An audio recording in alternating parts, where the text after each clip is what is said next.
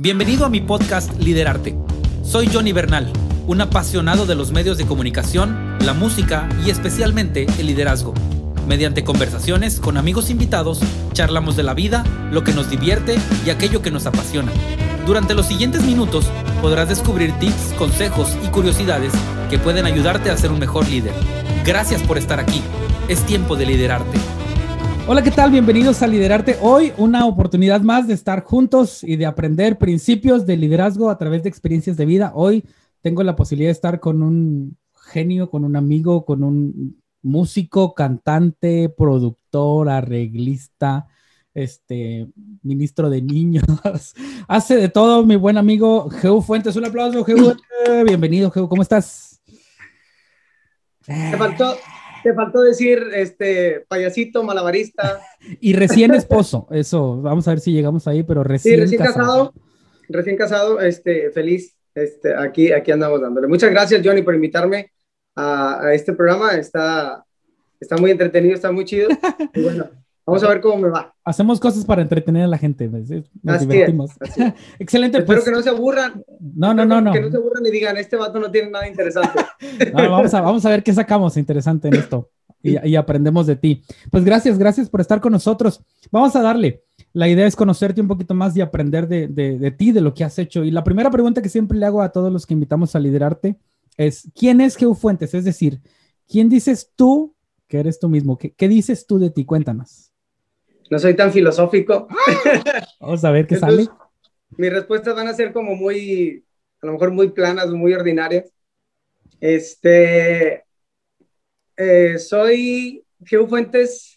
¿Hablo en tercera persona o hablo? Como quieras, a ver, vamos a ver cómo, no sé. cómo te consideras. Fíjate que los Creo que dicen que, no, que, respuestas planas salen dando las respuestas más así, más rimbombantes, ¿eh? así que aguas. No, no, no. Eh, soy eh, primeramente, pues soy esposo eh, de Viviana, Viviana Iglesias. Eh, tenemos, en, en, unos días vamos a cumplir un año de casados.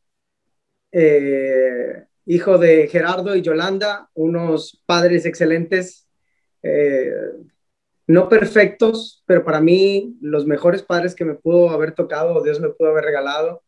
Hermano de Jerry, de Miriam, y tengo unos cuñados y sobrinos por parte de mi esposa, por parte de mi familia, maravillosos. Y soy de una ciudad muy chica, una ciudad al norte de Coahuila, en frontera que se llama Ciudad Acuña, Coahuila, una ciudad que no aparecía en el mapa hasta que hubo un tornado okay.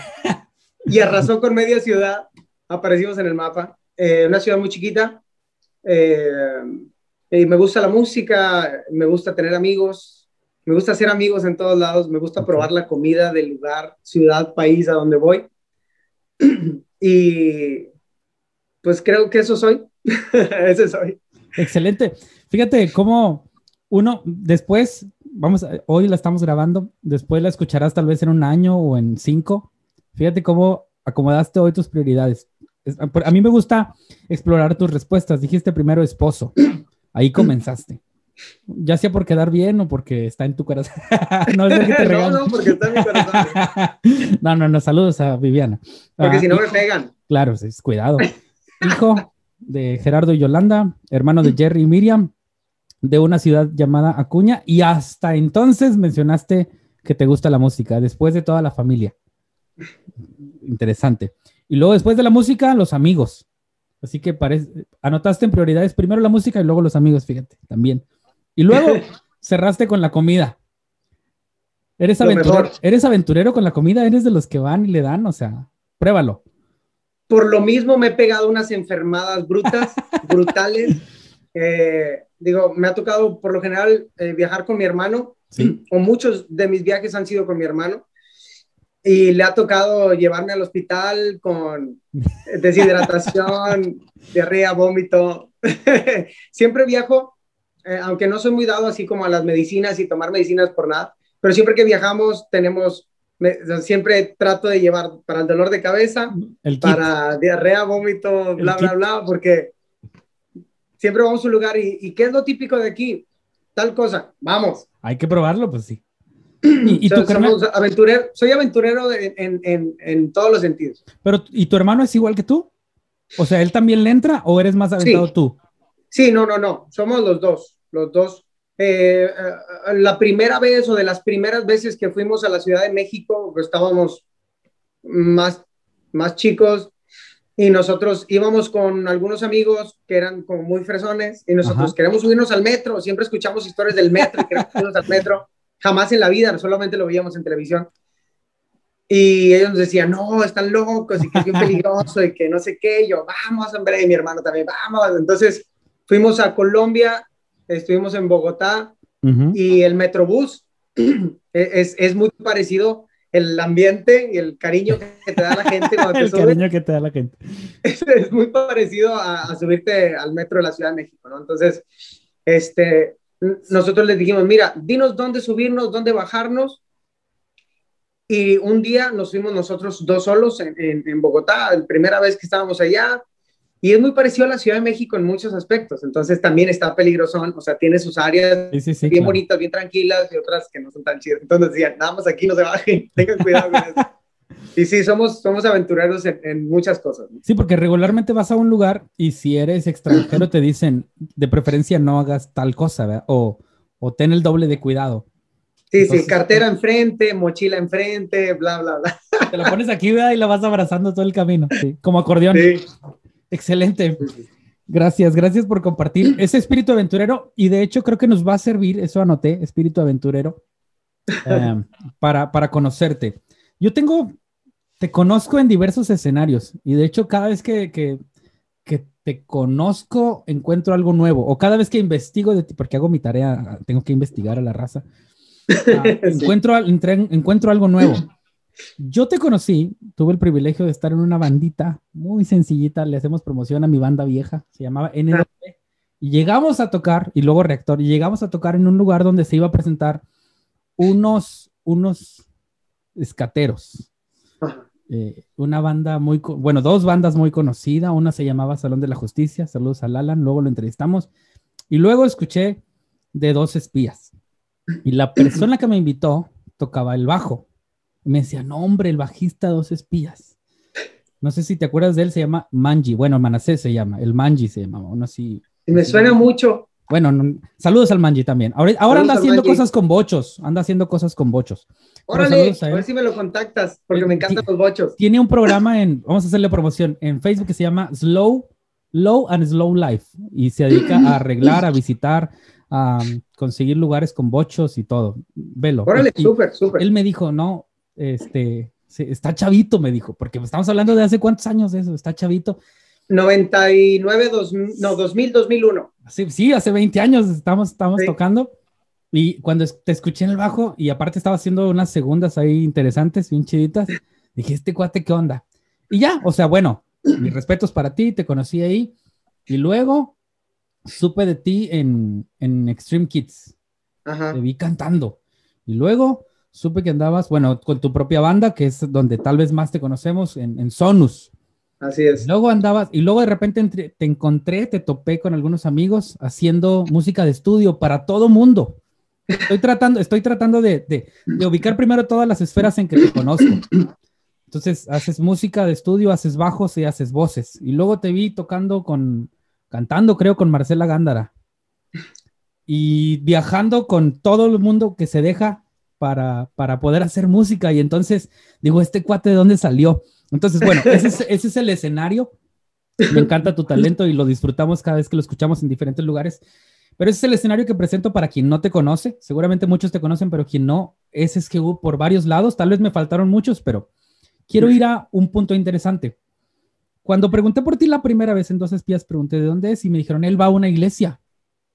Este, me acuerdo de una, una rola que sacaste, creo que se llamaba Tu Casa, algo así. Eh, me parece con Alfano o alguien así de CCI. Sí, algo así.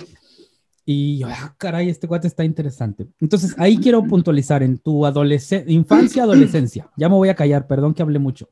Es que soy tu fan. Este, dices que vienes de una ciudad pequeña, de Acuña, Acuña Ranch. Esas son tus palabras que, que publicas. Acuña Ranch. Con todo respeto. ¿De dónde viene el GU súper conocido? Es decir, ¿qué ocurre en tu infancia con tus padres? Que de pronto eres el GU de toda Latinoamérica porque te conocen en todos lados. Así que quiero, quiero ir a explorar, ya me voy a callar. ¿Cómo, ¿Cómo, sucede el acercamiento a la música de Jehú Fuentes en su niñez, en su adolescencia? Cuéntanos un poquito tu historia de vida para acercarte a, todo esto que, que platiqué de ti. Antes de empezar, también soy Jehú de las alergias eternas, por eso siempre estoy y los mocos y va. Así es que perdonen, perdonen chicos que están viendo y escuchando. Eh, fíjate que mis papás, eh, eh, bueno, desde niño tuvimos una inclinación hacia la música por parte de mamá. Mamá canta o siempre cantó. Bueno, últimamente ya no canta, pero, pero siempre cantó de joven, desde niña cantaba. Tocaba algo de guitarra. Mi papá es, aunque él no canta, no es músico, no, no, no tiene nada que ver con la música, es una persona que ama la música, ama la buena música, tiene muy buen gusto musical. Eh, y nosotros de chicos empezamos, empezamos a, a, interesarnos por la música. Mi hermana es la mayor, entonces mi hermana empezó a cantar. Y ella es locutora de, radio, fue muchos, muchos años locutora de radio, ahora vive en Estados Unidos y todavía hace algunas cositas, spots o, cositas de radio. Tiene muy bonita voz, bueno, que puedo decir de mi hermana, pero en realidad tiene muy, muy buena voz para eso y le encanta, le fascina. No sabía. Pero también para cantar. mi hermano empieza a crecer, 6, 7 años empezó a tocar la batería, después el, el bajo y después el piano. Eh, muy chavito empezó a, escribir canciones. Mi papá es una persona que le encanta leer. Eh, papá es maestro de profesión, estudió psicología también, eh, eh, son pastores de, de, iglesia y este, mi hermano le llevaba sus canciones, ¿no? Entonces, llego yo, mis hermanos ya estaban un poco encaminados, en, eh, porque mi hermano me lleva cinco años y mi hermana me lleva siete años, entonces llego yo del piloto después de cinco o siete años y sí, entonces ellos ya iban encaminados en la cuestión de la música y eh, eh, tengo, tenemos unos amigos que son como familia. Eh, Misael Jiménez, él es cantante y compositor, y su papá, que escribió canciones cristianas de hace muchos años como Te alabo, te alabo, mi alma no se cansa de alabarte. Cualquiera canté bien desafiando. Pero bueno, es, esa, todas las porras que me echaste ahorita se fueron por Porque en este clip. Pero bueno, esa es una canción esa es una canción este, muy conocida en Latinoamérica. Órale, sí, sí, sí. Este señor, eh, Isaías Jiménez, eh, me acuerdo que una vez eh, le dijo a mi mamá, oye, este niño canta bien, y de ahí empezó todo. Isaías Jiménez. Isaías Jiménez. Podríamos remarcarlo como alguien que, como tu scout, como alguien que te vio, creyó en ti. Sí, sí, sí. no recuerdo si fue antes o después, pero mamá armaba coros de niños navideños. Sí. Mi mamá siempre ha trabajado con niños, entonces armaba coros navideños y, y, me ponía siempre a cantar, no sé si porque era su hijo o porque me veía algo ahí que, que, tal vez cantaba bien y decía, bueno, tú vas a cantar solo esta parte. Ahora, para esto yo era un niño muy tímido, en, en, aunque no parezca. déjame te interrumpo, me quedo en tímido, pero todo esto estamos hablando de Acuña. Seguimos. Esto estamos hablando, bueno, eh, sí de Acuña, sí, sí, sí. Sí, porque vivimos en un montón de lados como judíos errantes hasta que llegamos hasta que llegamos a Acuña cuando yo tenía nueve años, pero no, esto fue desde antes. Eso fue a lo mejor, pero sí, aquí mismo en Coahuila, pero vivíamos creo que en otra ciudad. Está bien, pero quiero, quiero como remarcar eso porque te digo, muchos que te conocemos, realmente te ubicamos en Monterrey. Claro. Pero, pero estamos hablando que tu inicio y todo se da en un contexto coahuilense, eh, específicamente en Acuña. Ok, nos quedamos en tímido, perdón, pero quería ajustar ahí el mapa. Entonces, de ahí, de ahí empieza una cuestión bien interesante y que a mí me, emociona mucho eh, compartirla, porque si yo lo hubiera planeado no hubiera salido así tan chido. Entonces, nosotros eh, crecimos como músicos de iglesia, mi hermano y yo, mi hermana, eh, y nos invitaban a tocar eventos de chavos y bla, bla, bla. Pero mi hermano ya componía para esto, entonces eh, yo le dije, ¿por qué no en lugar de estar tocando covers, hacemos algo de nosotros, hacemos una banda? Y no teníamos idea de qué, qué se requería, ni obviamente de producción musical no sabíamos nada, no sabíamos los acordes más simples del mundo, pero pues empezamos. Y así empezó el proyecto de Sonus. Obviamente, antes de Sonus, eh, hubo un, un, Yo vivía aquí en Acuña, aunque nací aquí, nunca viví aquí. Vivimos en un montón de ciudades, eh, desde Nuevo León. ¿A qué se debe esto? ¿Tu papá ah. trabajo o...? Sí, eh, mis papás son pastores y trabajaban en una asociación cristiana que los movía cada dos, tres años, cuatro años. Fueron directores de una casa hogar y, y aparte te digo, viajamos, vivimos en dos, tres años en un lugar y nos movíamos. Yo llegué aquí a Cuña otra vez, a mi ciudad natal, hasta los nueve años de edad. Ya. Nací aquí, pero no vivíamos aquí cuando nací aquí. Vivíamos en un, en un ranchito, literal, un ranchito que si vas en la carretera, parpadeas, te lo pierdes. O sea, ahí ya pasó, ahí ni cuenta te diste. Entonces, ahí era. Ah, ahí era, en Santa María, se llama. Entonces, este, de hecho, dato curioso, Aquí en esta ciudad, cuando nací, no podían registrar gente o, no podían registrar niños con nombres que no fuera Juan, Pedro. Eh, entonces, a mí me tuvieron, mi mamá tuvo que ir hasta otro ejido, eh, eh, Purísima, creo que se llama, este, a registrarme para ponerme GU. Me llamo GU Eliezer. Entonces, pues como era Francisco. J-E-H-U. Ok, ok. Eh, fíjate que estábamos hablando en un clip anterior de una entrevista de eso. Los, los, los de registro civil deciden a veces, muchas veces, cómo ponerle a la gente. O, o, que dicen, no, esto es con C, no, aquí le ponemos Z. O sea, les vale, ¿no? O sea, cosas así. Sí. Y entonces tu mamá dice, yo le quiero poner GU. Por... A ver, entonces eso me causa curiosidad. Si tu mamá tuvo el valor y el tiempo y, y separó las posibilidades para viajar, para ponerte GU, tiene que haber una razón aparte de que le gustaba. Sí, el significado bíblico eh, de Jehú, que es Jehová es Dios. Mm. Y bueno, Eliezer creo que es eh, el Señor es mi ayuda o algo así. Okay. No, no, recuerdo, Eliezer, fíjate, no recuerdo bien, siempre se me olvida. Nunca pero, me Eliezer, no sabía que te llamabas Eliezer, ¿eh? Sí, saludos. Por, por, lo general me dicen Eliazar, pero no, es Eliezer. ok, ok. Pero Ah, y aparte que, que bueno, mi papá escribe poemas y en un poema que le escribió a mamá y a, a, los hijos, eh, cuando habla de mí, dice eh, y, algo así como, o, como nuestro último hijo, ese, ese es tuyo porque tú lo quisiste. O sea, después de cinco años, de cuatro años, mamá dijo, quiero, quiero otro bebé.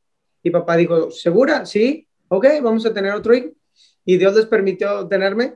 Este, entonces mamá escogió mi nombre. Mi hermano se llama como mi papá, Francisco Gerardo, igual que mi papá. Eh, y mi mamá escogió mi nombre. Entonces, este... Esta, y luchó por él. Así es, sí, sí, tuvo que hacer lo que tuvo que hacer para poderme registrar con ese nombre. Entonces, Fíjate que a, mi papá, bueno, los dos, pero mi papá siempre nos dijo, eh, hay una frase que tiene papá que es, ponle corazón. Y este, eso quiere decir, em, ponle corazón a todo lo que haces y hazlo con todo el amor y con todas las ganas y con todo el empeño, dedicación, etcétera. Cuando yo estaba, cuando yo estaba en la escuela, no voy a decir qué grado porque no quiero que alguien me escuche y se sienta aludido, pero eh, hicieron un ejercicio típico, te preguntan, ¿y tú qué quieres ser de grande? Entonces, yo le, yo, cuando me preguntaron a mí, yo dije, pues, eh, quiero dedicarme a la música y quiero viajar. Era un niño, ¿ah? Y la persona que estaba al frente del salón este... Di nombres, di nombres. y si te acuerdas, ¿eh? Sí te acuerdas. no, no, no quiero, no quiero, porque a lo mejor alguien va a saber y van a... sí, no, y luego en, la cuña que está chiquito, pues no. Está... Sí, y otra vez ya vivo acá, entonces prefiero no. Entonces... ¿Qué dijo? ¿Qué dijo para buscarlo? Dijo, dijo, órale, eh, qué interesante, pero, y ese pero pudo haber sido desastroso eh, dijo, pero bueno, ¿conoces a alguien de esta ciudad en aquel entonces yo creo que no éramos ni una ciudad de 100 mil habitantes o, alrededor de 100 mil, que se me hacen muchos para aquel entonces, pero no, no creo. Pero éramos poquitos aquí en la ciudad. Entonces, ¿conoces a alguien de aquí que haya sobresalido en el aspecto de las artes? O sea, le salió como, lo bíblico, le salió lo bíblico. Ajá, o sea, y yo, o sea, yo dije, pues no, pero pues bueno, eso es lo que yo quiero. A lo mejor estaba muy chiquito y a lo mejor no fue una mala intención, pero pudo haber sido algo crucial en mi vida yo haber dicho, sí, cierto, nadie de aquí ha logrado nada, pues, ¿qué esperanzas tengo yo, no? Claro. Este, y haber desistido de ese anhelo, sueño, deseo, no sé cómo le quieran llamar. Este, pero por el otro lado, mi papá estaba eh, diciéndonos siempre a mis hermanos y a mí, tú quieres hacer algo que impacte o, que, que, beneficie, que impacte de una buena manera, sin el afán de, ah, quiero ser, quiero sobresalir, o, no, no, sino de una buena manera. Mis papás hacen mucho trabajo social, entonces siempre estuvo en nosotros el, el, ¿qué vas a hacer para hacer el bien para tu comunidad? Para impactar de una buena manera, de una manera positiva a tu comunidad. Entonces, hablando en ese aspecto, papá nos decía, si tú quieres hacer algo que impacte tu comunidad local, está excelente. Dale, ponle corazón. Es la frase de papá. Pero, si tú quieres ir más allá de tu ciudad, de tu influencia, lo puedes hacer. ¿Qué tienes que hacer? Ponerle corazón y hacerlo. Entonces, eh, esas palabras siempre han estado eh, en nuestra cabeza, en nuestro corazón, de mis hermanos y el mío. Y, y bueno, creo que han, han eh, en cierta forma nos han empujado a seguir haciendo cosas y aunque no es nuestro anhelo, ah, quiero ser famoso, quiero ser conocido, no lo somos. En realidad, ni, mi hermano, ni mis hermanos ni yo somos mega famosos, pero hemos tenido la oportunidad de viajar, de compartir lo que hacemos, no solamente en otras ciudades de nuestro país, pero en otros países y los países a los que no hemos ido, como en Europa, conocen nuestra música, nos escriben desde otros países, desde Inglaterra, España, eh, eh, Alemania, y bueno, algunos otros países que no hemos, no hemos pisado. Claro. Quién sabe hasta cuándo vayamos ahí, ¿verdad? Pero este, creo que es algo definitivo lo que, lo, nuestras palabras, lo que compartimos, lo que dejamos en otras personas es muy importante. Por eso hay que ser sabios cuando hablamos. Eh, y creo que ese consejo de papá fue, fue algo como que marcó o que ha marcado nuestras vidas. De ahí, déjame te sigo contando. Sí, sí, no, pues esa es la idea. Cuéntanos. Cuando yo no, yo era preadolescente, estoy hablando, tenía nueve, diez años, había unos congresos de, de adolescentes en, en Monterrey. Nosotros teníamos un año y piquito viviendo aquí. Y mis papás juntaron un grupo de adolescentes y llevaron a ese grupo de adolescentes a Monterrey, un evento eh, justo o precisamente para adolescentes que eh, lo organizaba César Garza y Elvira Garza, eh, que son unos genios, y ahí César, y son grandes amigos, son, son, son muy, muy buenos amigos. Y ese fue un momento definitivo o decisivo para, para mi vida, para la vida de mi hermano también. Digo, tengo que hablar de mi hermano mucho, tengo que incluirlo porque somos un paquete juntos. Entonces, cuando, cuando fuimos a ese, a ese congreso de adolescentes, yo no era adolescente, pero me colé. Entonces, había una noche de talentos. Yo fui hasta todavía adolescente, casi de la juventud, fui muy tímido. Yo no, nunca quería cantar solo, tenía que estar acompañado porque me, entraba en pánico, me daba vergüenza, pena, X. Y mi hermano había compuesto una canción y, y dijo, carnal, vamos a cantar mi canción, la que acabo de componer. Yo toco el piano y tú la cantas. Y yo lloré porque me daba pánico el escenario. ¿Antes de cantar o lloraste? A la... Ya no podía ni hablar. ¿Estabas antes? ¿Antes de cantar estabas llorando o ya cantando? No, no, no. Antes de cantar porque estaba estaba súper nervioso y me daba pánico y me daba nervio y bueno, un rollo. Total, mi hermano, como siempre, animándome. Tú puedes, ta, ta, ta, ta, ta. Ok, pues tenía nueve años, nueve, diez años. Y entonces, y era, o sea, era un evento donde había, no habían 30, 50, 100 personas, o sea, eran cientos, si no creo que mil y pico de personas, y en la vida había visto yo tanta gente junta. y cantado menos en los eventos de, de, niños que cantábamos en los coros infantiles, había 70, 80 personas a lo mucho y eran los papás y los primos y los hermanos. o sea, entonces eh, cantamos esa canción y quién sabe cómo la pude cantar. Listo. Eh, nos bajamos. Y en ese entonces estaba una persona ahí, una, una cantante que se llama Nikki Garza. Y eh, Nicky, bueno, César estaba produciendo un disco para Nicky. Y se acercan con nosotros y dicen, esa canción está muy padre, ¿qué onda? Y dijo mi hermano, eh, yo le dije, pues es la canción de mi hermano. ¿Cuántos años tenías? ¿14? Mi hermano tenía eh, como 14. Cinco años más. Entonces, este, órale, ¿qué onda para grabar esa canción? Y mi hermano dijo, pues grábenla, no sabíamos de registrar, de derechos, de nada, de regalías, de nada. resulta que esa canción fue el título del disco de Nicky. ¿Cómo se llama? Vamos a hacerlo eh, promoción. Eh, se llama Cuando tú pasas. Cuando tú pasas. Sí. Ok. Creo, creo que se llama Cuando tú pasas.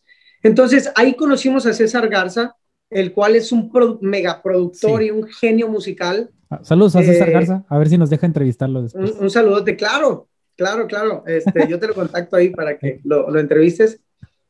Em, y fíjate que, que, César nos dijo, bueno, ahí empezamos una relación con César de, de amistad y, y, muy, muy, muy padre. Te, te, interrumpo un segundo, pero César, con todo respeto, ya era, o sea, ustedes eran los niños. Sí, no, César ya tenía Es el tiempo de alas de águila, ¿no? Es el tiempo de alas de águila. O sea, César ah. ya era y, y los escucha y se acerca a ustedes también habla bien de César eso, o sea, encuentra talento, observa y se abre, porque yo, yo fui a un congreso de donde salía las de Águila y era, ya era César, o sea. Así es. Y, y, bueno, César era desde, desde, digo, no lo quiero quemar desde la edad, pero desde los ochentas mi compadre ya era un genio, o sea, ya, ya era. Eh, eh, produjo los primeros discos de Marcos Witt. Sí. Este, para mí fue el que le dio Sí, línea, línea. Toda la onda. Y escuchas los discos esos. Son de otro tiempo, son de, otro tiempo. Sí, claro, y él tiene, ojalá y lo puedas entrevistar, tiene anécdotas en la cuestión técnica de cómo se grababa en ese entonces. Mundo. Era otro rollo, ¿verdad? Oye, y sigue con niños. Vi una foto, por ahí lo tengo en mis redes sociales, no somos amigos, pero lo tengo. Y sigue trabajando con chiquillos, digo, así como tal vez los vio a ustedes creo que tenía, tenía cuarto grado, por ahí. Sí, digo, sí, sí. Tiene un proyecto musical y trabaja en las escuelas con, primarias con niños. Eh, la cuestión del arte, un, rollo muy, muy interesante. Y en ese entonces, como él es una persona bien sencilla, a pesar de que es un genio, ese, se acercó y empezamos una amistad, bla, bla, bla. Pasaron los años y en el 2001 tuvimos la oportunidad de que él produjera un disco, el primer disco de mi banda en la banda que tengo con mi hermano de Sonus. Y la última canción de ese disco fue una canción que se llama Sediento. Buenísimo. Eh, y, y, habla de cuando estamos pasando por un tiempo difícil, que vemos, que no vemos una salida, que nos sentimos en un desierto. este, y cómo, cómo siempre hay una respuesta, siempre hay una, eh, una solución para todo. Mi abuela decía, todo tiene solución en esta vida, menos la muerte. Entonces, este, habla, habla un poquito de eso. Entonces, al final de esa canción, eh, quedaba mucho tiempo de musical y, ya había terminado la letra, entonces yo empezaba a hacer cosas, pero era demasiado como para estar tarareando melodías y bla, bla, bla. Y César empieza a cantar un pedazo de la canción cuando tú pasas y empieza a decir, tu amor es como el agua de un río en la mañana, tan fresca que me sacia. Oh, oh, oh. Y se la pegamos a esa canción. Órale. Dice, no, queda perfecto. Y yo, oh, no, Jerry no estaba cuando yo grabé esa, esa, canción. Llega Jerry y escucha la rola y al final escucha ese pedazo que fue con esa canción por la que conocimos a César. Claro, aquel estaba de que no, quedó así como... Se cerró el círculo, así fue match. Sí, entonces fue algo muy padre. A lo mejor la gente va a decir, bueno, ¿y eso qué? Pero para nosotros fue algo, claro. Trabajar con César añales después y poder hacer equipo, o sea, nosotros que alguien como César haya querido producir un disco de alguien que no lo conocen ni en su casa, este, pues es el sueño de, de muchos, ¿verdad? y trabajar con un productor así. Entonces, es, fue una experiencia muy, muy, muy chida. A los, en el 99, yo me voy a Monterrey. Y en el 99 finales conozco a Chuy, que tiene esta banda Dos Espías, Chuy Martínez, que hasta la fecha somos amigos. También lo vamos a tener que entrevistar. Sí, este, y empiezo a trabajar con él. Él me dice, oye, yo no tengo bajista, ¿qué onda? Échame la mano. Vamos a ir a Guadalajara o a México. Y yo con tal de andar en la carretera, claro. de pata de perro. Sí, entonces dije, vámonos. Y empecé a trabajar con él, con ellos. Y fue también una experiencia muy, muy padre, muy divertida. Eh, hice amistades como Chuy con los demás, los demás chicos. Hasta la fecha somos amigos y es algo, es algo bien bonito. Eh, yo fui a, estudiar la facultad de música y solamente estudié el prepadéutico en la Universidad de Nuevo León. Pero después me salí. Cuando yo me salí, yo había conocido a una banda de reggae eh, local, bueno, nacional, porque ya, ya salían, eh, ya tocaban en Ciudad de México, Guadalajara, este, digo, andaban por todos lados. eh, y yo los, con dos espías, cuando tocaban dos espías, ellos tocaban, bueno, con Chuy, que tiene su banda Dos Espías, tocábamos, les abrimos muchos, muchas veces. Entonces un día me contactan y me dicen, oye, estamos grabando un disco y hay una canción que tenemos, pero el bajista se nos salió y como que los que tocamos bajo aquí, pues no somos bajistas y no le damos la onda. ¿Qué onda? Eh, me contactó Alfonso Herrera. un genio. Que es un Saludos a Poncho. Superproductor también. Eh, de ahí de Monterrey y bueno, de la trabaja a nivel... Sí, sí, sí, es, todo, hace de todo ese hombre. Hace de todo, no solamente nacional, sino internacionalmente. Sí, Este, también hay que entrevistarlo, también hay que entrevistarlo. También, para la gente que, que no, que tal vez no lo ubica por el nombre, eh, Alfonso produjo los primeros tres discos de Celso Piña que lo lanzaron no solamente nacional, sino hasta Europa. Sí, sí. Entonces, un súper mega productor.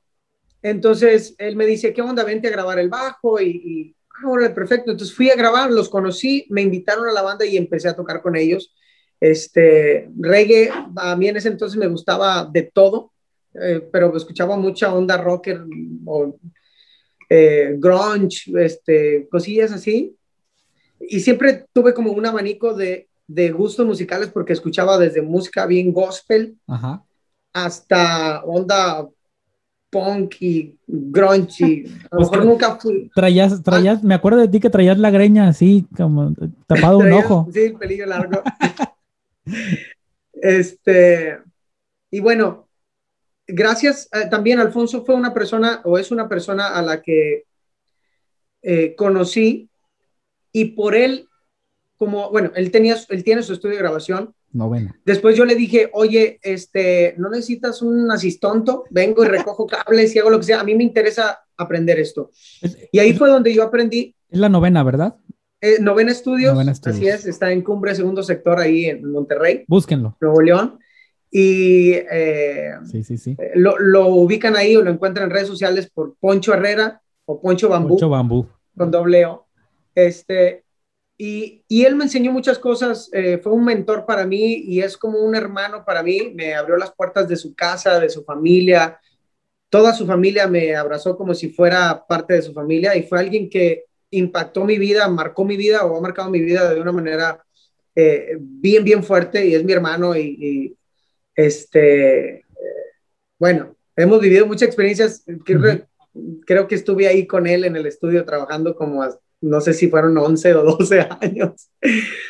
Entonces viví 16 años. Te abre, te abre un mundo, porque bueno, nos contaste que tus papás por iglesia, tu mundo era iglesia. Eh, y, muchas veces el mundo de iglesia es cerradito, es decir, sí es muy conocido, gente como César Garza, pues súper conocido, pero sigue siendo un mundo cerradito. Ahora, al juntarte con, con Poncho, y, eh, estar sirviendo con él o estar ayudándole de asistente, te abres un mundo, porque sé que has hecho bajo para un montón de discos que ni sabemos que existen, ¿verdad? O sea, de pronto te manda, te manda personas y sí, sí, sí. Es, muy común que no conocemos a los músicos de estudio, sabemos a los músicos que tocan en vivo, pero claro, hecho bajo para, cuéntanos, véntenos un poquito de humo. ¿Para quién has hecho bajo que tú dices, ni sabrían que yo hice ese bajo? Sí, por ejemplo, yo siempre, ah, bueno, como soy de acá del noreste del país eh, y estamos pegados a la frontera, aquí se escucha mucha cumbia, música norteña, se escucha mucho el country, mucha música Tex-Mex. Para la gente que es de otro país y ve tu programa, la música Tex-Mex es una mezcla entre tejano y mexicano. Celina. Ah, ah Celina, para que ubiques, claro. Y, y hay, hay, un artista que yo siempre admiré, aunque no era fan de ese tipo de música en ese entonces. Eh, había una persona súper reconocida con una voz de oro impresionante que se llamaba, eh, falleció hace poco, se llamaba Emilio Navaira. Entonces, yo siempre crecí, o sea, como bajista decía, bueno, aunque no es mi estilo, no es mi género, no es un género que domino así a la perfección, algún día me gustaría hacer un bajo o coros o esto o lo otro para alguien, eh, bueno, toco un poquito, soy bajista o bueno, toco el bajo o intento tocar el bajo y, toco guitarra acústica o guitarra porque me gusta y también grabo coros. Entonces, eh, por angas o mangas, eh, a, contactaron a, Alfonso, a Poncho, cuando yo estaba trabajando ahí con él, y le dijeron, oye, queremos que produzcas el disco de Emilio Navaira. Entonces, que Emilio Navaira en el ámbito de la música Tex-Mex es, era, eh, sí. era top, ¿verdad? Eh, un cantante impresionante, un talento impresionante. Entonces, llega y me dice, Poncho, estoy, eh, bueno, voy a hacer las maquetas. grábate el bajo. Y yo, ok, entonces grabé las maquetas, y ya cuando iban a grabar, como era un género que yo no dominaba, se buscaban a músicos que dominaran ese estilo, ¿verdad? Entonces me dijo, oye, ¿por qué no te grabas estas canciones tú? Y yo, mira, no domino, pero le doy. Si te gustan, pues las dejas. Y si no, pues le hablas a este otro chavo que pues, toca impresionante, que este, el bajista de la firma. Este, y toca impresionante. Y, sí, sí un genio musical, para el bajo en, ese, en ese género lo domina súper bien. Entonces, grabé las canciones, él me dirigió, obviamente, ¿verdad? Este, no, mira, aquí algo así, esto, ah, mira, esto te gusta, ándale, eso, eso. Entonces, se quedaron mis bajos, entonces fue un disco que estuvo nominado a, no sé si era como regional mexicano la categoría, ese disco estuvo nominado a los Grammys Latinos, a ese género, eh, junto con eh, Intocable Pesado, no sé si era banda de Recodo o no sé quién, pero sí. Ahí andaban tus bajos. Y, yo grabé cinco canciones de ahí. Y era así como que, Oye, qué padre, ¿verdad? De él conozco la de Ella es así. ¿A poco tú grabaste esa? No. Ella es así. ¿No? Pues sí, está buena esa. Digo que es una muy popular de él, ¿no? Así como que se presentaba con ella. No, no, no. Sí. No, no, es, ese, ese, es, bueno, ese es de otro disco. Ok, ok. Ese disco se llamó Las personas de mi vida, que es una canción, es un vallenato de eh, Colombia, y lo, le, le, hicieron un arreglo medio Tex-Mex, vallenato, una mezcla ahí medio interesante, y es el sencillo del disco, y a mí me tocó grabar esa canción. Eh, este, Las personas de mi vida, eh, se, llama, se llama ese disco. Y bueno, después por... No sé por qué, un, un, el, el, una persona que trabajaba para un artista que te voy a mencionar, este, conocía a un amigo que, que él en, en, ese entonces tocaba el piano con Marcela Gándara y él hace mucho música electrónica y todo ese rollo. Entonces, este otro productor que estaba en Los Ángeles le habla y le dice, oye, necesito a alguien que me haga unos arreglos de unas canciones, de unas versiones, que son versiones solamente para radio. que no van a salir, a lo mejor no se van a imprimir en discos o así, pero van a estar en radio. Versiones pop. Y él dijo, pues sí, pero yo hago pues, más música electrónica, pero tengo una camarada en Monterrey que él te puede hacer unos arreglos pop para estas rolas. Entonces me habla eh, Ezra de Hermosillo, un abrazo. Este, un saludo. Este, me habla y me dice, oye, loco, así, así, así. Y me habla, le voy a pasar tu número a esta persona y yo, oh, perfecto. Me habla y me dice, oye, estoy haciendo un disco para Marco Antonio Solís, para el Buki. Y su estilo, pues ya sabes, es onda gruperona. Necesito hacer unas versiones pop porque vamos a sacar el sencillo y queremos invadir todas las estaciones de radio, no solamente gruperas, sino también en pop. Entonces necesito hacer esas, esas versiones. ¿Qué onda? Y yo, o sea, el Buki. Claro, ¿Sí me explico? O sea. Hasta en Coco cantó, hasta en Coco cantó el Buki. Oye, no manches. ya sé, entonces eh, tuve la oportunidad de trabajar tres temas, de los cuales hay uno que está en Spotify, porque te digo, solamente se usaron para radio, para promoción en radio, pero hay uno que está en Spotify, se llama De Mil Amores, creo, y creo que está la versión pop pero no, estoy muy seguro, no me acuerdo. O sea, esas las trabajas, digamos que tú las produciste o la arreglaste o todo tu proceso. Mira, el proceso está así, cuando alguien te dice, mira, tengo esta canción, hazle un arreglo, pues está bien padre porque tienes una maquetita con guitarra y voz y, y tú le puedes hacer lo que quieras, ¿no? En el estilo que quieras. Pero este fue un reto bien cañón porque me dicen, queremos que hagas una versión pop y yo, va, le entro. No la pensé dos veces, claro que sí, me tembló todo. Pero dije, bueno, eh, tengo un amigo, Hernán, Hernán Cortés se llama. ¿En serio? Sí, Nanín, él era percusionista en bambú. Y una vez me dijo, tú nunca, porque le, le platiqué una experiencia de que me invitaron a, a, grabar algo, pero no lo dominaba.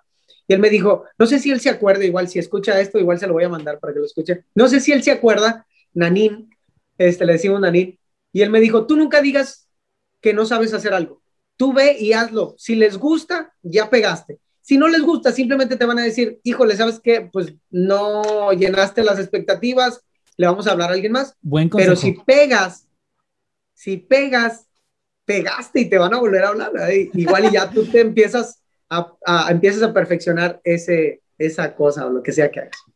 Entonces, yo seguí su consejo, eso me lo dio, ese me lo dijo cuando yo estaba bien morro, 17, 18 años. Es que empezaste bien chavito, o sea, empezaste bien, bien morro eh, a, estar en ese mundo. Eh, sí, tuve la oportunidad. A los, a los, nueve conociste a César Garza, a los catorce y tantos con, con, con Poncho, a los diez y tantos ya estabas empezando a hacer maquetas, o sea, vato, ya estás correteado. Sí, sí, y, y en aquel entonces, en aquel entonces, digo, ahorita ya niños de 10 años, de 9 están grabando, pero en aquel entonces no era tan, aunque ya había mucha tecnología, pues no era tan, y aparte yo también era medio lentón para la tecnología y le batallaba ahí al Pro Tools y, este, pero aunque no dominaba el, el, el, el programa al 100, ni hasta la fecha no lo domino al 100, pero la cuestión creativa era lo que a mí me llamaba la atención. Ay, si esta melodía, y si hago esto, y si hago esto, y aquí un corte, o bla, bla, bla, bla, bla. Entonces, eh, dos, dos canciones de las que hice para el Buki, dos arreglos así de que mandé la propuesta. Ah, el reto era, a esto a lo que iba, el reto era, me dijeron, vas a hacer el arreglo pop, pero nosotros te vamos a mandar la voz ya grabada de él, eh, un piano acústico que va en, en las tres rolas y unas cuerdas majestuosas grabadas en la Sinfónica, por la Sinfónica de Londres o de quién sabe dónde. Una onda así, no digo, no quiero mentir, pero una onda así, sonaban increíbles. Entonces, eso ya traía el estilo claro. de, la, de la rola o la intención de la canción original, que era ya marcaba algo. Balada gruperona, por así llamarlo. Entonces, trabajar un arreglo pop sobre algo que ya viene, aunque no, el piano no es, todavía las cuerdas, pero el piano, aunque no era tan marcado, pues sí tenía ciertas cosas bien marcadas. La voz, pues... La voz. La entonces fue un, re, sí, fue un reto bien cañón darle un sentido más pop sobre algo que ya estaba como grabado sobre otro arreglo definido, ya. Eh, y fue bien interesante. Las primeras dos canciones las mandé, me hicieron leves correcciones y quedó. Y yo, yeah. Me mandan la tercera canción y hubo como hasta la séptima prueba que les mandé les gustó. Entonces, o sea, ya para la tercera, cuarta prueba yo ya estaba de, ya no les va a gustar nada, o sea, y ya no me, o sea, ya no me sale nada, ¿qué, más hago, verdad? Fue muy interesante, fue un reto bien cañón, pero dije, bueno, pues ya estoy aquí y, y tuve la ayuda en las guitarras eléctricas de un amigo eh, productor también y un ser humano increíble, es mi hermano, Isaac Hernández Matilla. Compañero, este, alumno, compañero alumno, estoy, digo. Sí, sí, sí. Y, él, eh, él también hay que entrevistarlo. él estuvo aportando en ese proyecto conmigo bastante, eh, le doy el crédito total. Este, y más cuando estaba así súper atorado. es un este, creativo, ¿eh? También es un creativo, saca cosas de la nada. Grabó unos sintes y grabó guitarras eléctricas, solos, cosas bien bonitas. Entonces, este, ese fue otro reto muy interesante. Eh, y trabajar con esa persona que, que, ni me hace en el mundo, pero para mí es como un logro muy, muy chido, ¿no? Y a, lo mejor no se lo cuento a todo el mundo, no todo el mundo lo sabe, pero este, te lo comparto aquí, ¿verdad? De, de, para mí es, oh, logré trabajar con un artista, sí, claro. o para un artista este, de esa talla, y les gustó, y obviamente él tuvo que haber escuchado, porque yo no estaba en Los Ángeles, yo, yo estaba en Monterrey, Mando, a él le tuvo que gustar, aparte de a su productor, y, le gustaron mis tres arreglos, y fue como que, yeah, o, sea, un logro para mí personal más. Este, de, te estoy hablando de estilos que, o gente que canta o que toca estilos que tal vez yo no domino. Entonces, este, fue muy interesante. Pero, Gracias a, Poncho, he trabajado con otro montón de artistas que muchos ni me acuerdo, ¿verdad? Pero este, sí, te, Mandan te mandan trabajos, te dicen graba esto y no sé ni para quién es, yo creo, ¿verdad? Sí, y luego después me dice, ah, la canción es esta, y yo, oh, ¿Eres tú? es para tal persona. Entonces, este, ha sido, ha sido bien interesante, bien, bien, bien interesante. Qué chido, fíjate, nos, nos movimos en un, en un escenario bastante divertido y el tiempo ha avanzado, pero quiero rescatar esto, fíjate. Uh, personas importantes en tu vida, tu, tu mamá, que, creyó en ti al grado de hacer un viaje para darte nombre. Eso, eso, eso lo, lo, descubro y se me hace algo valioso. Tu, papá, como un modelo de influencia, como un maestro, como, como un psicólogo, pero como un pastor, como un líder, como alguien que guía. Después, uh, voy a mencionar primero, en esta ocasión, aunque lo tengo después, a Isaías, alguien que creyó en ti, ya lo, ya lo rescaté. Pero en todo ese proceso ha estado Jerry, y bueno, tu hermana, pero Jerry más, ¿no? Como tal vez sí, claro. de aventuras.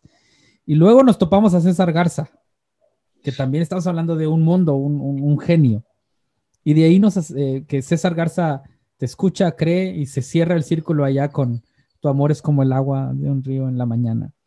Y luego, ah, dale, dale, dale. Déjame te interrumpo. En ese punto también alguien muy importante que conocimos y trabajamos una canción con él fue Manuel Espinosa. Órale. Y lo conocimos cuando nosotros habíamos grabado un EP de cuatro canciones. Se lo mostramos porque desde niños mi, mi, papá nos llevaba y ven para que conozcas al baterista o al bajista y mi papá nos llevaba, ¿no? Entonces, intencionalidad de tu papá, o sea, buscar estar metidos, metiéndolos. Todo el tiempo, todo el tiempo. Entonces, conocimos desde yo era niño y Emanuel era un adolescente, casi creo un jovencillo, ¿verdad? Cuando empezó ya a hacer cosas enormes. Y siempre eh, también entablamos una relación bien, de amistad hasta la fecha con él y con su esposa Linda y sus hijos. Y, y, él también creyó en nosotros y siempre nos decía, híjole, es que suena bien padre y nada más son cuatro ustedes y esto y lo otro. Y bueno, éramos mi hermano y siempre tuvimos dos músicos, ¿verdad? Este, entonces, Emanuel también, Emanuel Espinosa, eh, fue una persona que siendo él ya alguien, grande como productor, como músico. Él y César, o sea, estaban en otro, en otro Así es. 10 escalones Ah. arriba, o sea. Así es, aunque trabajamos más con César, porque con César hizo todo el disco, el empuje y el cariño y el- el- las palabras de ánimo y todo lo que hizo Emanuel también tuvo algo, tuvo mucho impacto, ¿verdad? En nuestra vida. Eh, Está César, Emanuel, rescato a Poncho, que tal vez es, de hecho tú, tú le diste este mote, le diste el mote de mentor. Y eso Así es es. genial, o sea, alguien que, que te acompaña, que te conduce, que, que te aguanta los fracasos, pero no, no te los aguanta y te manda a, a la goma, o sea, te acompaña y te dice, vamos a darle otra vez, y te da oportunidades, porque siendo quien es, digo, yo, yo lo ubico, yo sé quién es, no lo conozco, lo tengo en mis redes, pero eh, te sigue dando la confianza siendo un chavito, habla muy bien de él, creyó en ti. Y luego Así me es. gustó mucho la frase de, de Hernán Cortés, eh, mexicano, el mexicano.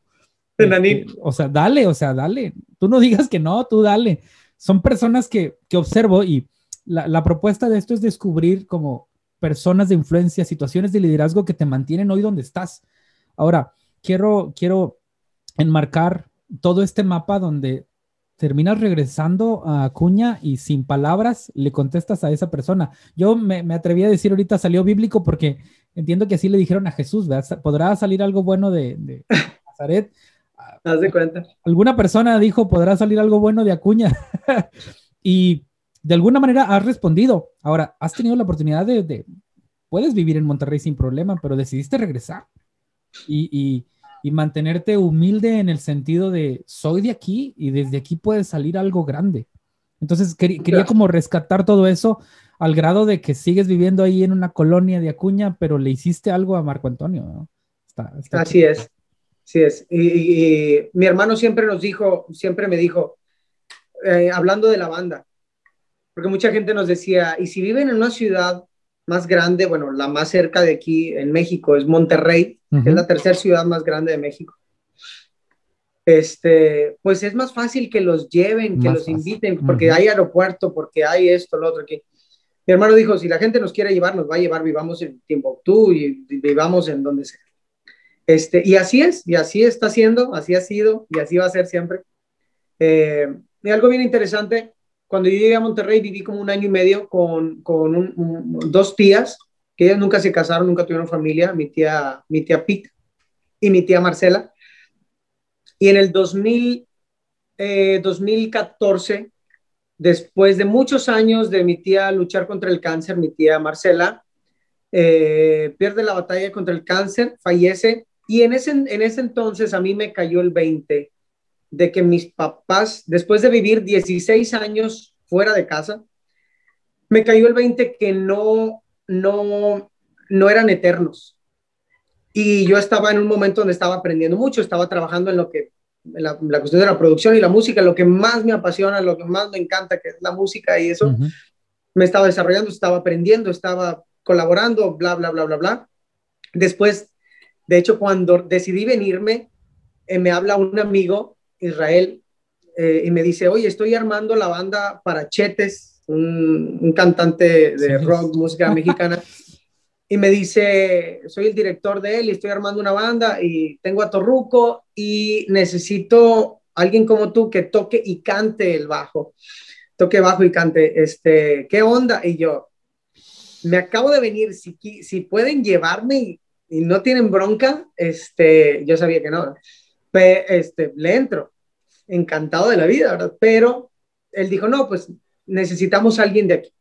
Entonces, este, así como ese recibió otras, pero en ese entonces, eh, a mí me cayó el 20, mis papás, yo estaba soltero, no estaba casado, y yo tuve que poner prioridades y decir, lo de mi tía, que eh, fue una mujer que yo amé y respeté y, me demostró su cariño, eh, igual que mi tía Pita, igual que mis tíos por parte de papá, que todos son de allá de Nuevo León. Eh, fallece ella y yo dije, no, necesito aprovechar el tiempo que tengo, que tienen mis papás ahorita que están vivos y yo que estoy soltero y convivir más con ellos. Tengo Ujú. 16 años fuera de casa. Dejo todo, me vengo para acá. Tenía solamente una abuela, la mamá de mamá, y eh, a los dos años fallece mi abuela. Entonces pude disfrutar a mi abuela este, y, fallece y yo me quedo también en paz, ¿verdad? De, decir, híjole, disfruté a mi abuela estos dos últimos años, este, y ahorita estoy disfrutando a mis papás, ahorita estoy en otra etapa de casado. Eh, te digo, en unos días cumplimos mi esposa y yo un año de casados. Eh.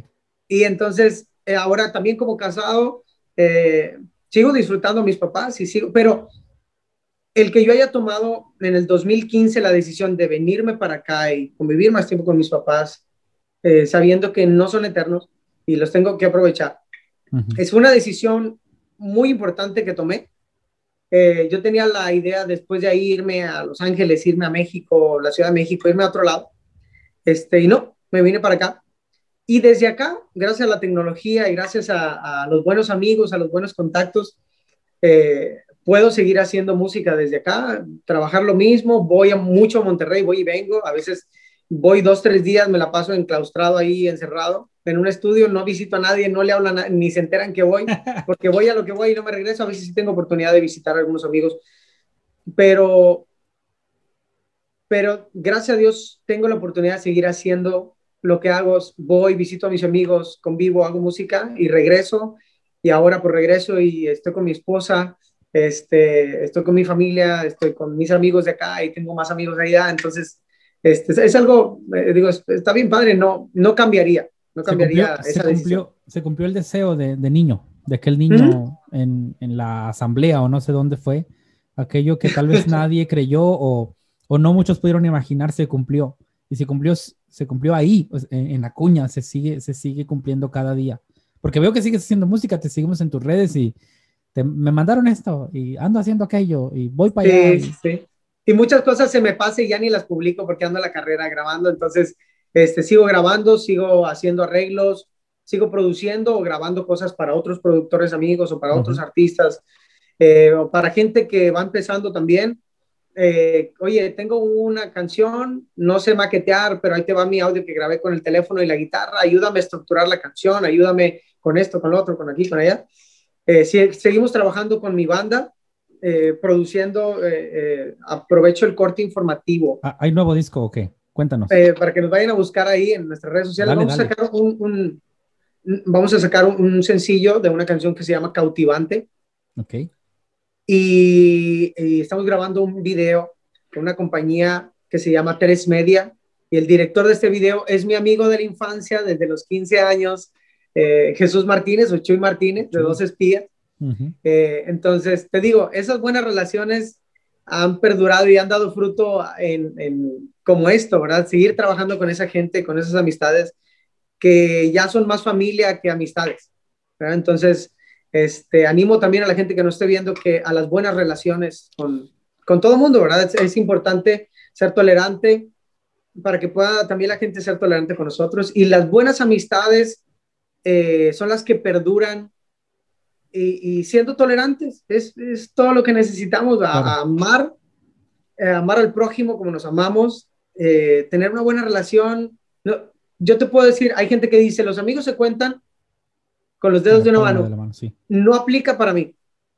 Yo te puedo decir, si yo llego a la Ciudad de México y llego sin nada, yo tengo a dónde llegar si me pasa en Tijuana, en Mexicali, bueno, en Baja California, en Sonora, en Chihuahua, en Coahuila, en Tamaulipas, en Nuevo León, en Guanajuato, en Guadalajara, en, no sé, en, Quintana Roo, en, no sé, en, casi toda la República. En los 32 estados. Casi, casi, casi te puedo decir que casi en los 32 estados puedo o tengo a alguien que te fuiste, pero sé que sigues acá. Sí. Ahí estás. Sí, perdón, se fue. Te puedo decir que tengo alguien que eh, me puede tirar la mano, me puede, eh, me va a ofrecer su casa, porque eh, gracias a Dios he, podido hacer buenas relaciones con muchas personas, en Estados Unidos también, en Guatemala, en El Salvador, en Honduras, en Argentina, en Colombia, en Perú, mucha, en Paraguay, hay mucha gente este, que, con las que hemos tenido una buena relación. Así es que animo a la gente que, que tenga buenas relaciones, que, que, sean tolerantes y que hagan buenas amistades, porque eso puede durar toda la vida. Y el día de mañana tú puedes estar en una situación y esas amistades son los que te pueden decir, hey, ánimo, o en qué te ayudo, o esto, o viceversa, nosotros poder ayudar a esas personas, ¿verdad? Y es, es una cadena de favores. Todo se regresa, lo que sembramos, cosechamos, así es que los animo a eso. Qué chido, te, me quedo con algunas palabras. Eh, personas de influencia o mentores en tu vida, buenas relaciones y no sé si probablemente ya lo consideraron, yo voy a hacer uno más que se lo sugiera y ponle corazón, pero la sugerencia es, hagan la rola, hagan la ¿Ah? rola, hagan la Oye, rola. Sí. Sí, es una sugerencia, si nunca la habían dado, bueno, lo, guardaré este clip porque vale la pena, vale la pena. Sí, fíjate, nunca nos habían dicho y a mí nunca se me ha ocurrido, no sé si a mi hermano, pero le voy a comentar. Vale la pena, sería un homenaje voy a hacer este comentario con mucho respeto, en vida a tu papá, porque hoy hablaste de todo eso, o sea, ponle corazón y lo que hagamos desde el sueño del niño de Acuña hasta el gran Jehu Fuentes, eh, ponle corazón y, lo puedes lograr, puedes lograr amigos, puedes lograr relaciones, puedes lograr sueños, o sea. Aplica para todo y ahora que estoy, que soy nuevo en el matrimonio, aplica perfectamente para el matrimonio, ¿verdad? El rato que seas Hay papá. Corazón y estoy en una etapa bien, bien, bien interesante, de mucho aprendizaje. Sí eh, y, es, es, algo bien bonito, ¿verdad? Es algo muy padre. Y, bueno, ahí estamos. Vale la pena, disfrútala. Al rato que seas papá, si, si lo desean, también es otra etapa de ponerle corazón y echarle mucha galleta. Déjame ir cerrando porque entiendo que estamos en tiempo. De hecho, creo que vamos a necesitar hacer otra porque me quedé con muchos temas pendientes, hombre. Así que sí. Lo hacemos. Lo si hay chance, luego la grabamos. Pero tengo una dinámica que hago para ir cerrando eh, con, mis invitados. Voy a decir una palabra y tú me respondes una palabra o un pensamiento corto. No se vale contar largo. Vamos a ver qué te viene a la mente o el corazón. Vale. Dios. Amor. ok, y Viviana. El amor de mi vida. ok, ok. Ah, tus padres. Eh, hay muchas palabras, pero amor, cuidado, cariño, eh, eternos. Ok, Jerry.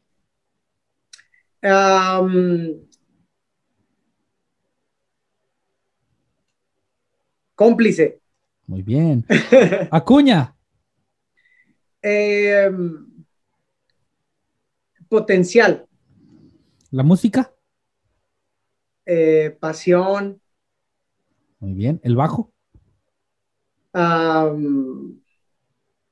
Eh, una herramienta para despejarme y para soñar.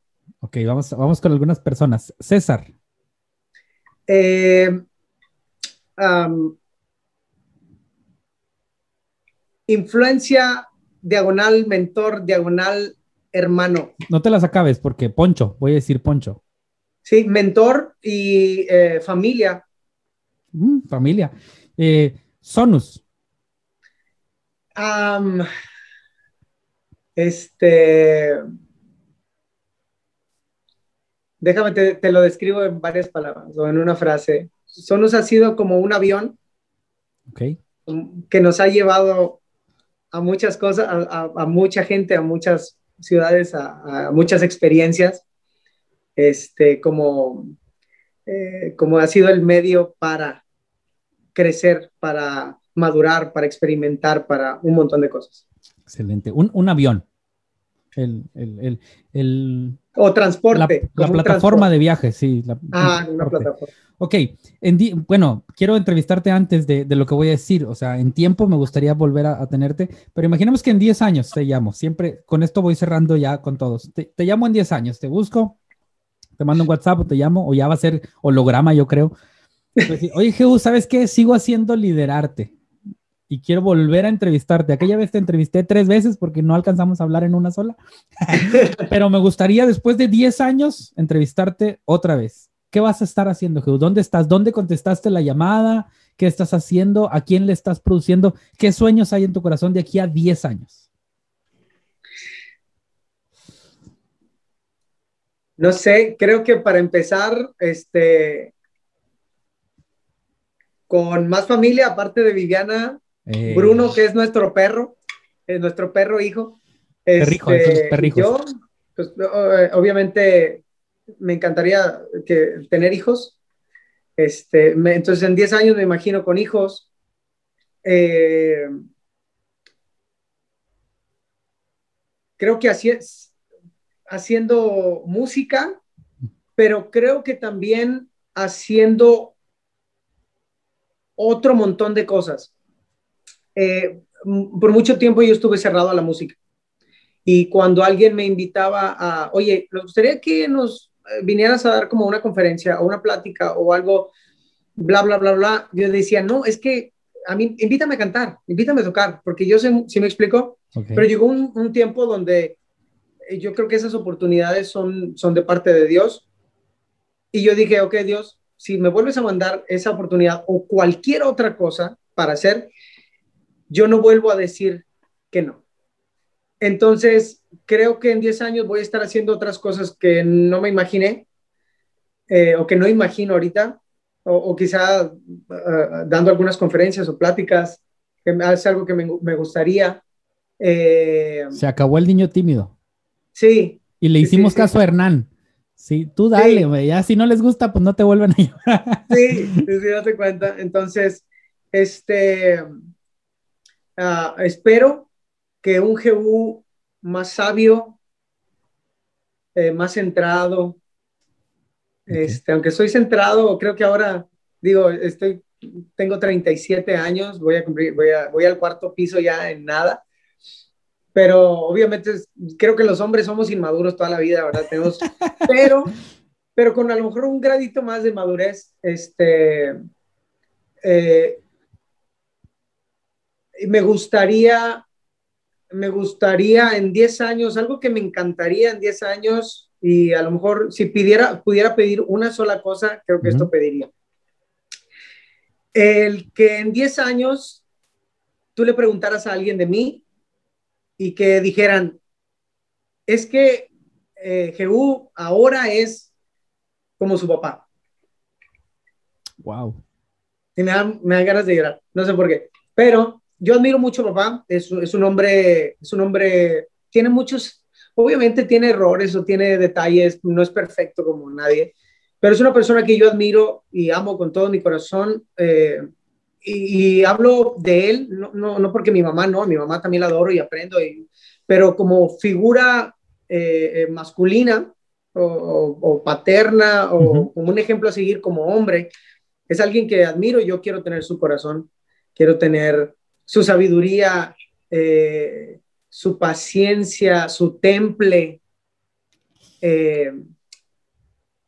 un ejemplo, cuando falleció su mamá, mi abuela, él fue el que dirigió el servicio, él, fue el que dio las palabras, dio un mensaje eh, con un temple impresionante y, una madurez y un, no sé, no se quebró, aunque por dentro estaba roto en mil pedazos. Entonces, si pudiera definir todo en una sola cosa o en un solo deseo de cómo me quiero ver en 10 años, sería eso, que el poder parecerme en 10 años, aunque sea un poquito más a mi papá, pero se puede mucho o entero, sería, sería algo, sería como eh, sentirme pleno o, realizado en esas, no sé, soy un hombre pleno, la verdad, soy un hombre feliz, eh, pero en ese aspecto, en ese deseo para el futuro, creo que ese sería mi, mi gran deseo. Don Fuentes, el pastor Fuentes. Ah, nada más te, falta, te va a faltar ser pastor. sí, sí, sí, Es algo que la gente dice, bueno, pues que eres hijo de pastor, tienes, o sea, por ende tienes que ser. Ah.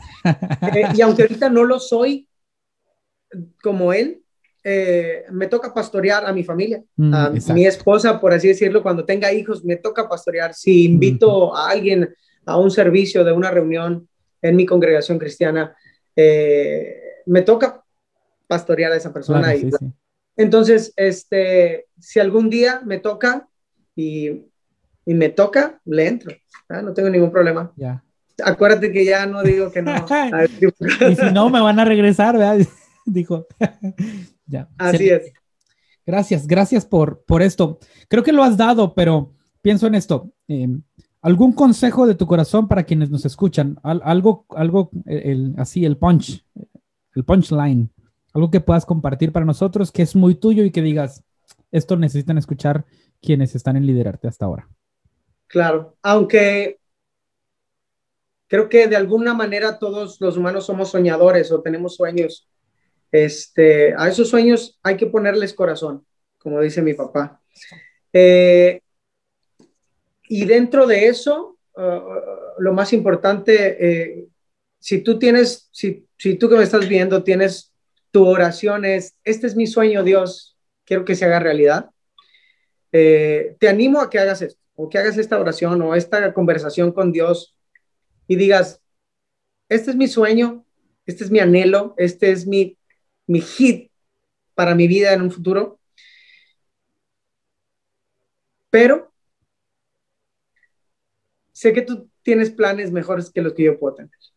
Tus expectativas son mejores, tu voluntad es agradable, perfecta, buena.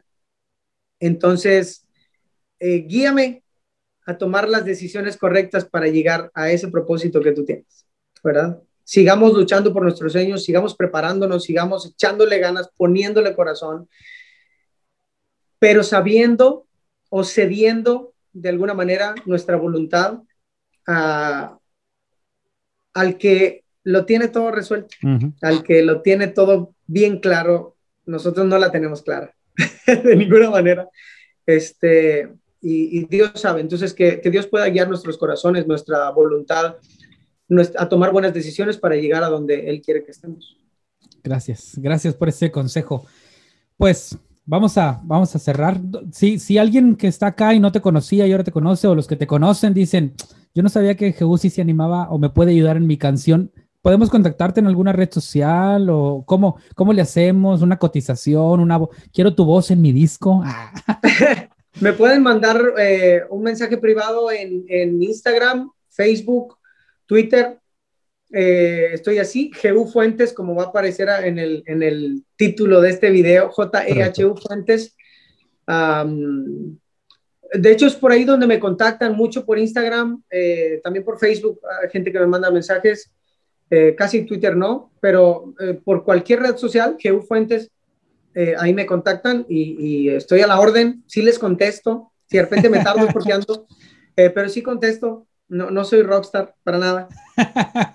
me pueden mandar mensaje. Sí, contesta, yo sé que sí. Y es, es, interesante poder, estoy trabajando con, con un chico, Eric del, del, Moral, él es de Tabasco y ahorita está, está un tiempo en Houston y él me decía, oye, gracias, yo admiro mucho tu banda, Sonus, y me encantan tus canciones, y qué chido saber que estás trabajando conmigo. Y le digo, oye, es que a lo mejor yo no soy como las personas que nos ayudaron a nosotros, en este caso, por ejemplo, César, ahora nunca voy a estar a la estatura de César, pero si tengo un poquito más de experiencia, un poquito más de conocimiento y puedo eh, poner mi granito de arena en tu proyecto, encantado de la vida. Entonces, este, eh, es, es eh, el, en la música todo se trata acerca de compartir o de servir.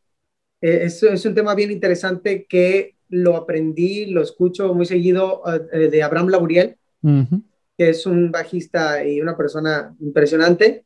Y él siempre habla de eso. La música es acerca de servir a tus compañeros de banda, al baterista, al guitarrista, bueno, hablando de los bajistas, y todos servimos al vocal, y todos junto con el vocal servimos al público y, mm.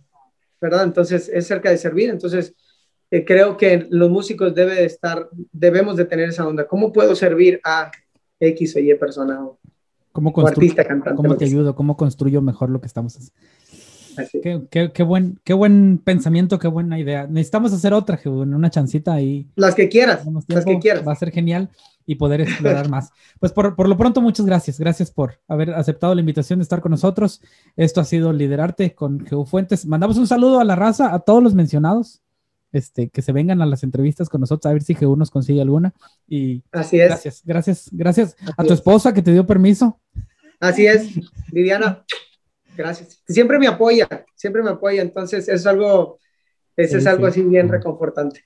Claro, ahí está la plenitud. Haces lo que te gusta, lo disfrutas, tu compañera de vida te apoya, entonces qué, qué mejor, qué chidote. Así es. Bueno, esto ha sido todo por ahora. Esto ha sido Liderarte con Geo Fuentes. Nos vemos a la próxima. Bye bye.